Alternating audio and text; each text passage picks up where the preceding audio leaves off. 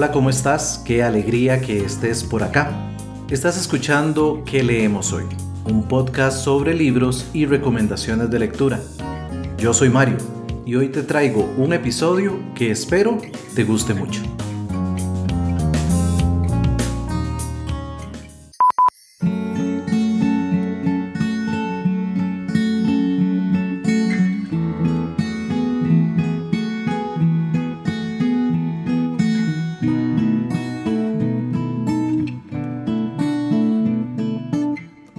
Hay algo que siempre me ha gustado de los podcasts y es su atemporalidad.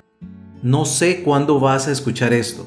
Podría ser el mismo día que lo publico, podría ser a los pocos días, pero también podría ser que hayan pasado meses o incluso años desde que publiqué este episodio y que apenas lo estés escuchando.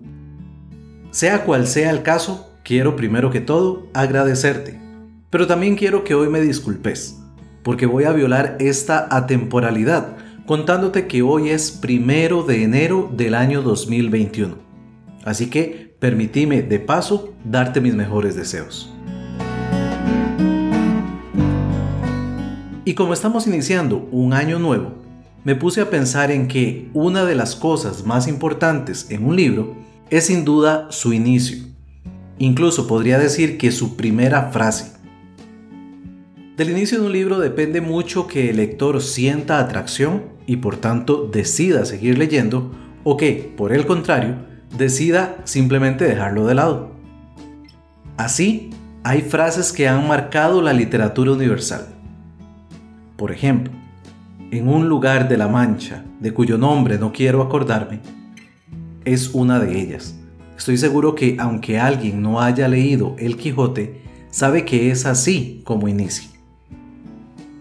También hay otras que tal vez no serán mundialmente conocidas, pero a mí particularmente me gustaron muchísimo cuando las leí. Por ejemplo, el día en que lo iban a matar, Santiago Nazar se levantó a las 5 y 30 de la mañana para esperar el buque en que llegaba el obispo.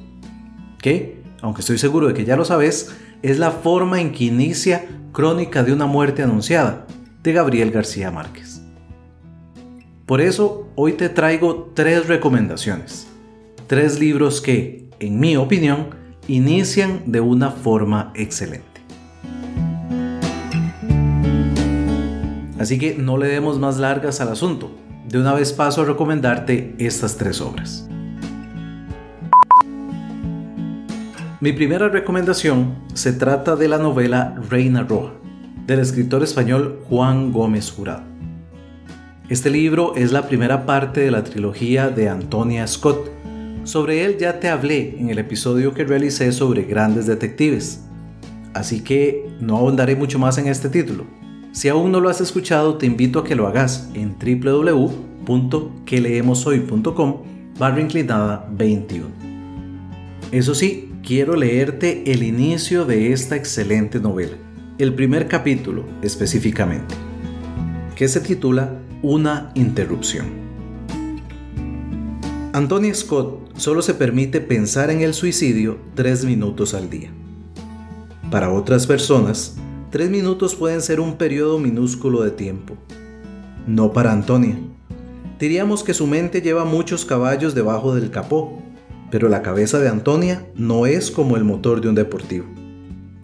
Diríamos que es capaz de muchos ciclos de procesamiento, pero la mente de Antonia no es como un ordenador. La mente de Antonia Scott es más bien como una jungla.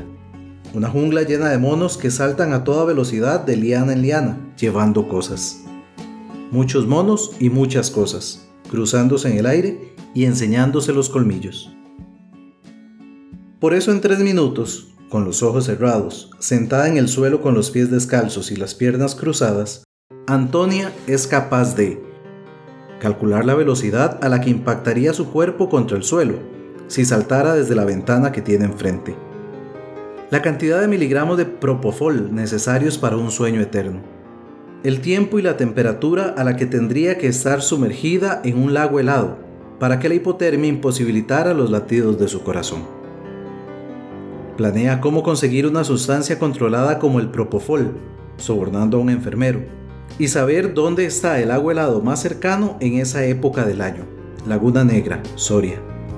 Sobresaltar desde su ático prefiere no pensar, porque el ventanuco es bastante estrecho y ella sospecha que la comida repugnante que le sirven en la cafetería del hospital está yendo directo a sus caderas. Los tres minutos en los que piensa cómo matarse son sus tres minutos. Son sagrados. Son lo que la mantiene cuerda. Por eso no le gusta nada, nada cuando unos pasos desconocidos, tres pisos más abajo, interrumpen el ritual. No es ninguno de los vecinos. Reconocería la manera de subir las escaleras. Tampoco un mensajero. Es domingo. Sea quien sea, Antonia está segura de que viene a buscarla y eso le gusta aún menos. Reina Roja tiene 560 páginas y en noviembre del año 2020 se lanzó el tercer título de esta trilogía que se llama Rey Blanco.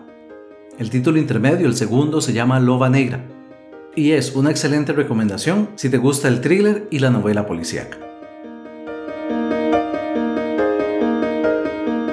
Como mi segunda recomendación, te traigo la novela La maldición de Hill House, de la escritora Shirley Jackson.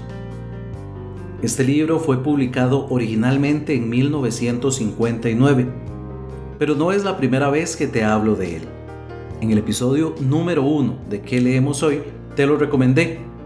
Y aunque me da un poco de pena la calidad de audio de ese episodio, te invito a que lo escuches si te interesa conocer más de esta obra. Puedes hacerlo en www.queleemoshoy.com barra inclinada 1. De esta novela quiero leerte el primer párrafo, en la traducción realizada por Oscar Palmer Yáñez, porque en este caso el original fue escrito en inglés. La novela inicia así. Ningún organismo vivo puede mantenerse cuerdo durante mucho tiempo en unas condiciones de realidad absoluta. Incluso las alondras y las chicharras, suponen algunos, sueñan. Hill House, nada cuerda, se alzaba en soledad frente a las colinas, acumulando oscuridad en su interior.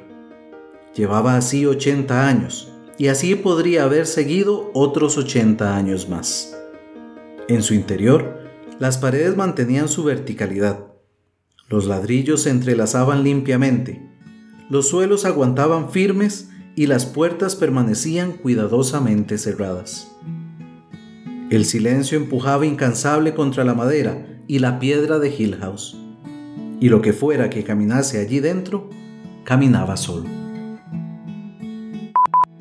Con 256 páginas cargadas de terror psicológico, esta novela, cuyo título original es The Haunting of Hill House, y que además cuenta con varias adaptaciones a la pantalla, podría gustarte. Así que, si lo tuyo es el terror, considera darle una oportunidad. Como mi tercera y última recomendación, te traigo la novela Los hombres que no amaban a las mujeres, del escritor Stieg Larsson.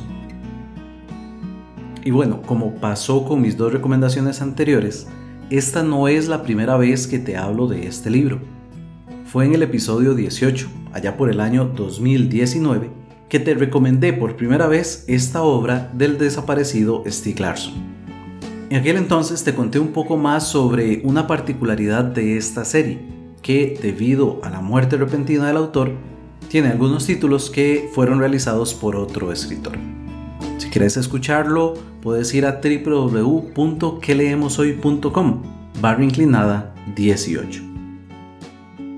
De este libro recuerdo que me había gustado mucho todo su inicio, sus primeros capítulos. Pero como Stieg Larsson no escribía capítulos tan breves como Juan Gómez Jurado, no podré leerlo completo. Así que te voy a leer los primeros párrafos del prólogo, que dice así.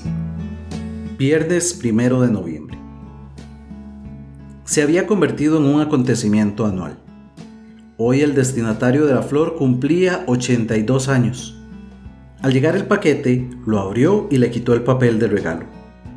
Acto seguido, cogió el teléfono y marcó el número de un excomisario de la policía criminal que, tras jubilarse, se había ido a vivir a orillas del lago Silán. Los dos hombres no solo tenían la misma edad, sino que habían nacido el mismo día, lo cual, teniendo en cuenta las circunstancias, solo podía considerarse una ironía. El comisario, que sabía que la llamada se produciría tras el reparto del correo, hacia las 11 de la mañana, esperaba tomándose un café. Ese año el teléfono sonó a las 10 y media. Lo cogió y dijo hola, sin más. Ya ha llegado. ¿Y este año qué es? No sé de qué tipo de flor se trata. Haré que me la identifiquen. Es blanca. Sin ninguna carta, supongo. No, nada más que la flor. El marco es igual que el del año pasado, uno de esos marcos baratos que puede montar uno mismo. ¿Y el sello de correos? De Estocolmo. ¿Y la letra? Como siempre, letras mayúsculas, rectas y pulcras. Con esas palabras ya estaba todo dicho, así que permanecieron callados durante algo más de un minuto. El excomisario se reclinó en la silla, junto a la mesa de la cocina, chupeteando su pipa. Sabía perfectamente que ya nadie esperaba de él que hiciera la pregunta del millón, esa que pondría de manifiesto su gran ingenio y arrojaría nueva luz sobre el caso. Eso ya pertenecía al pasado. Ahora, la conversación entre los dos viejos se había convertido más bien en un ritual en torno a un misterio que nadie en el mundo tenía el más mínimo interés por resolver. Si te vas a animar a leerla, te cuento que es un tanto grande. Esta novela cuenta con casi 700 páginas y es solo el inicio de una saga de seis títulos.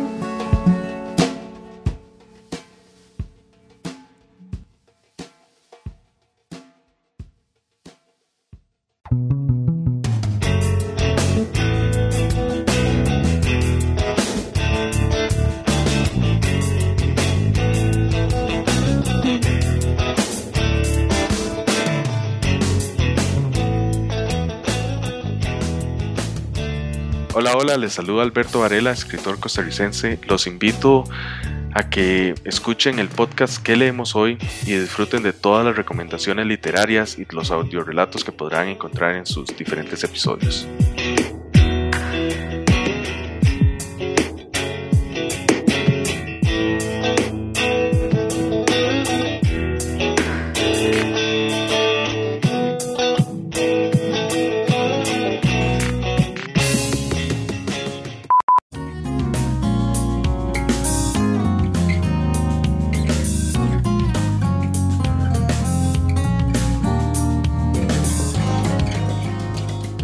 Bueno, con eso vamos llegando ya al final de este episodio. Espero que lo hayas disfrutado bastante.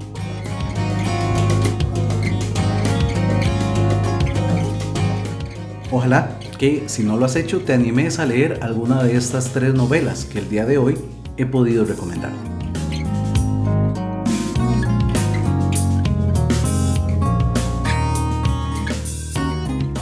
Que leemos hoy es producido por quien les habla, Mario Chacón. La música de este episodio, así como el opening y ending, es gracias a Jason Shaw de Audionatics. Las notas de este episodio puedes encontrarlas en www.queleemoshoy.com barra inclinada 23.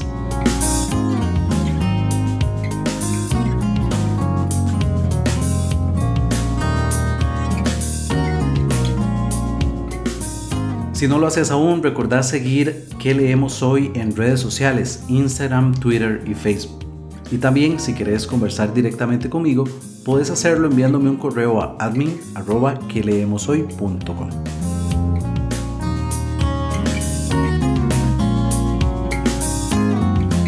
No quiero despedirme sin antes contarte que qué leemos hoy es ahora también un boletín Mes a mes llegará hasta tu buzón con novedades, recomendaciones, microrelatos, poesía y más. Lo mejor es que no es solo de mi parte, sino también de escritores y columnistas invitados. Si quieres suscribirte, tenés que ir a www.queleemoshoy.com, ir a la sección de boletín y con solo dejar tu correo electrónico estarás recibiendo el próximo boletín. Normalmente se envían el día 15 de cada mes. Así que si no lo has hecho, te invito a suscribirte. Y bueno, muchísimas gracias por llegar hasta acá. Si te gustó este episodio, Haceme un favor, compartilo con tus amigos en redes sociales. Y además, si te es posible, considera invitarme a un café. Lo puedes hacer en coffee.com barra inclinada que leemos hoy. Yo por hoy me despido, como siempre lo hago, deseándote que tengas una muy provechosa lectura. Bye bye.